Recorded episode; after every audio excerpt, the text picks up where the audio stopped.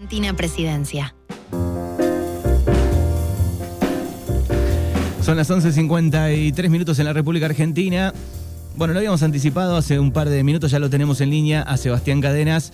Eh, es el, sobrino nieto de Seferino Cadenas, eh, que trabajó en la NASA, coleccionaba autos antiguos.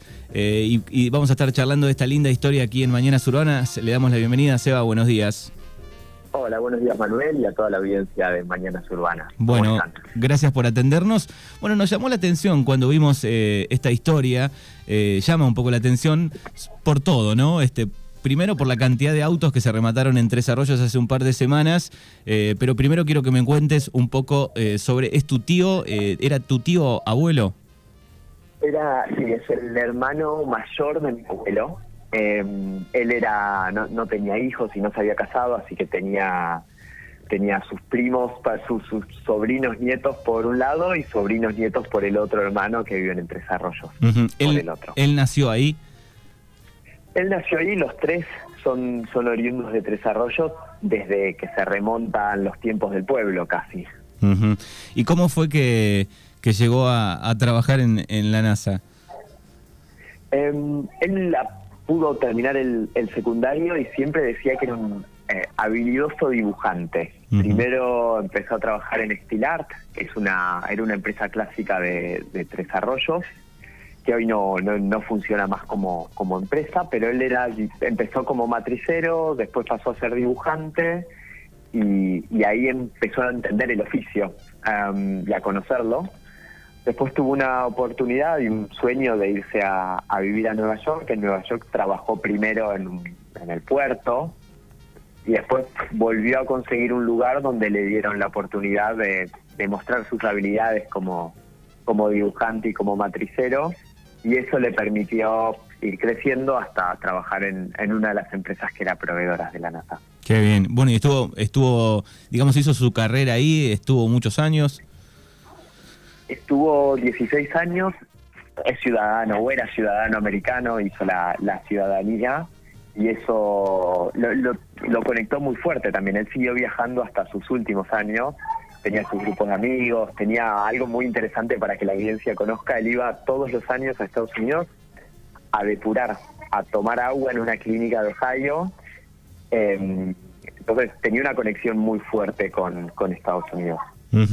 Eh, en alguna de las notas leí por ahí, dice- decía de, un casamiento fallido este, con una japonesa y ahí me acordé porque vos decías, bueno, que, estuvo soltero, que no tuvo hijos. Eh, Es una historia que, ha recorrido la familia bastantes años. Eh, había una, una, teóricamente una chica japonesa, en, hay una comunidad japonesa, hay una comunidad holandesa muy grande en, en es un pueblo de muchas comunidades. Y, mm, y conoció a esta, a esta persona, teóricamente le, ha- le hizo pedir permiso a su madre, la cual no estuvo de acuerdo y eso hizo que, que haga una promesa en la cual no iba a, a continuar con esa relación, pero que tampoco iba a buscar otra persona y falleció, falleció soltero Ujú. A los 98 años. a los 98 años. Qué Sí. bien. Bueno, me imagino que debe ser este eh, un, personaje para la familia, ¿no? Este debe haber sido Se- Seferino, digo, con, con toda la, la historia, con un montón de, de- de cosas, ¿no? Sí, tenía muchas anécdotas.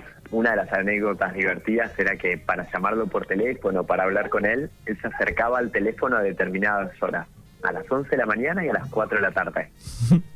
Si el teléfono sonaba, atendía en ese horario y si no, seguía con su día. Pero él no tenía otra otro horario en el cual se lo podía llamar, o no había celular, o no tuvo celular en sus últimos años. Claro. Em, Así era que- muy rígido también así con su alimentación así que- y tenía esa- esas cosas divertidas. Así que si vos querías eh, llamarlo, sí o sí, 11 de la mañana 10 o a las 4 de la tarde. O a las 4 de la tarde, exactamente. En cualquier otro horario no iba a atender porque sabía que eran para, para molestarlo, para venderle algo, él decía. Qué bien, qué bien. Bueno, ¿y cómo fue que le gustaban los autos antiguos? ¿Cómo fue que empezó a, comprar, a conseguir autos antiguos? Sí, la, la mecánica era uno, la mecánica y la radioaficionado eran dos de sus principales hobbies. Con la mecánica y con los autos antiguos empezó a coleccionarlos desde una edad muy temprana. cuando fallece su papá, le deja un auto que no estaba funcionando en ese momento y él se, propuso arreglarlo.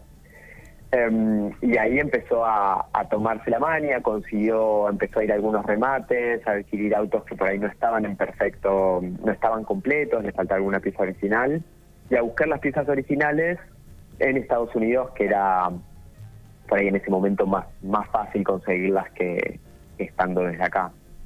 Y llegó a tener, en el remate se, ofrecieron 15 autos, em, de los cuales muchos de ellos eran versiones únicas que solamente habían transitado en, Tres Arroyos. Eh, había un Nash, había un Rugby, em, y bueno, también Fortes y Fora. Sí, se, se, veía en la foto una cantidad de, lindos autos antiguos. Eh, ¿Cuándo fue? ¿Hace un, eh, ya un mes de esto? Y sí, cuatro semanas que, fue el remate, que salió perfecto en Tres Arroyos, fue un día muy lindo, fueron casi 300 personas, em, fue, fue muy bien organizado. ¿Se, pudieron vender algunos autos? Se vendió todo, desde había una colección de patentes, había desde 1920, se vendieron las patentes, se vendieron eh, máquinas que él tenía, se vendieron todos los autos. Em, uno de los autos fue el bien más preciado de todo el remate. Este Nash que yo mencionaba antes. ¿Qué, de, qué año data eso? Em, creo que el Nash era del 28. Ajá, 1928, increíble. Tiene, sí, casi 100 años. Claro, sí, sí, es, es, increíble. Y, es una funcionaba. y funcionaba. ir andando. Claro, porque él, él, le gustaba eh, le gustaba repararlos, acomodarlos, ¿no?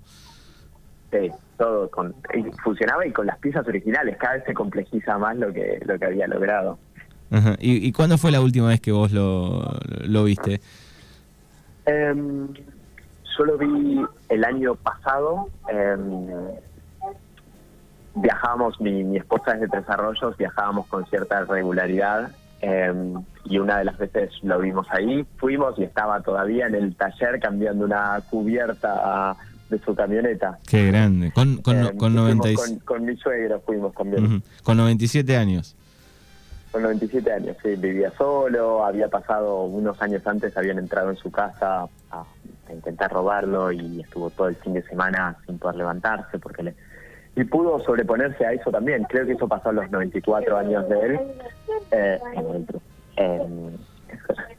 así que, que bueno, pero fue, fue un hombre que se sobrepuso a muchas situaciones difíciles que la vida le había presentado.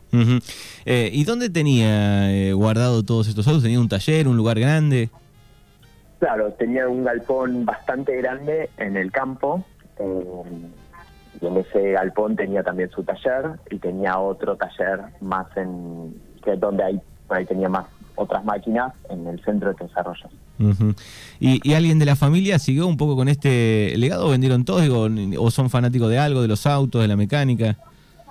Em, mis primos de todos han seguido cierta rama de la ingeniería yo soy el único no, no ingeniero em, y tienen hay fanatismo por por la mecánica te dirían la sangre eh, no al nivel de Seferino, se ha ido reduciendo esos, esos genes a medida que pasaron las generaciones. Em, y mis primos de Tres Arroyos tenían mucha mucha cercanía a él y han, han compartido sus últimos años mucho más cercano que por ahí el resto que estábamos en, otras ciudades. Bueno, qué bien, me imagino ustedes cuando, cuando eran más chicos decir, bueno, tengo un, abuelo, un tío abuelo que, trabaja en la NASA, ¿no? terrible eso.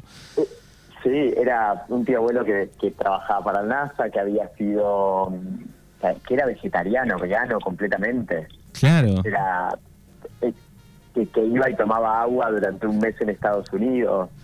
Era el cumpleaños de 90 de su abuela, de su mamá, que se había organizado en el campo. Había hecho una gran fiesta y le llevó a todos de paseo en los autos clásicos. Ese es un recuerdo que hay mucho que está muy presente en, la familia también. Claro, es, raro, ¿no? Decir, bueno, mi abuelo de, de 90 y pico eh, era vegetariano, ¿no? Y bueno, y ni hablar de esa, de ese, de eso de no tomar agua, de tomar agua, digo, durante tantos días, ¿no? Claro, y vivir solo en el campo, eh, tenía mucha, era, era muy particular, muy excéntrico de pedir repuestos. Algunas veces que nos ha tocado hacer algún viaje, él nos ha pedido como algún repuesto específico, mucho conocimiento, muy, muy interesante era. Qué bien. qué bien, qué bien. Bueno, ¿y, vos eh, estás viviendo en Buenos Aires? ¿En dónde vivís?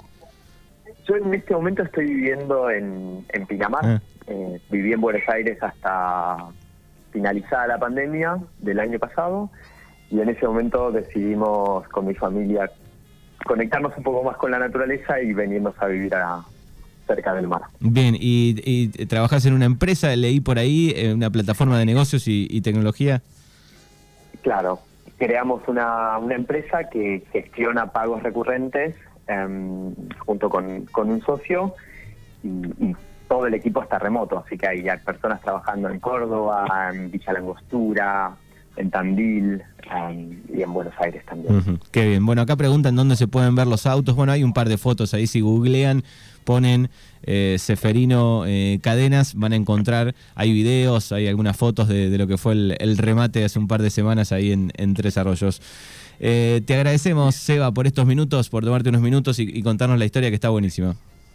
Manuel, muchísimas gracias a vos y a toda la audiencia por regalarnos el tiempo que nos estuvo escuchando. Dale, hasta luego, chao. Hasta luego, un abrazo.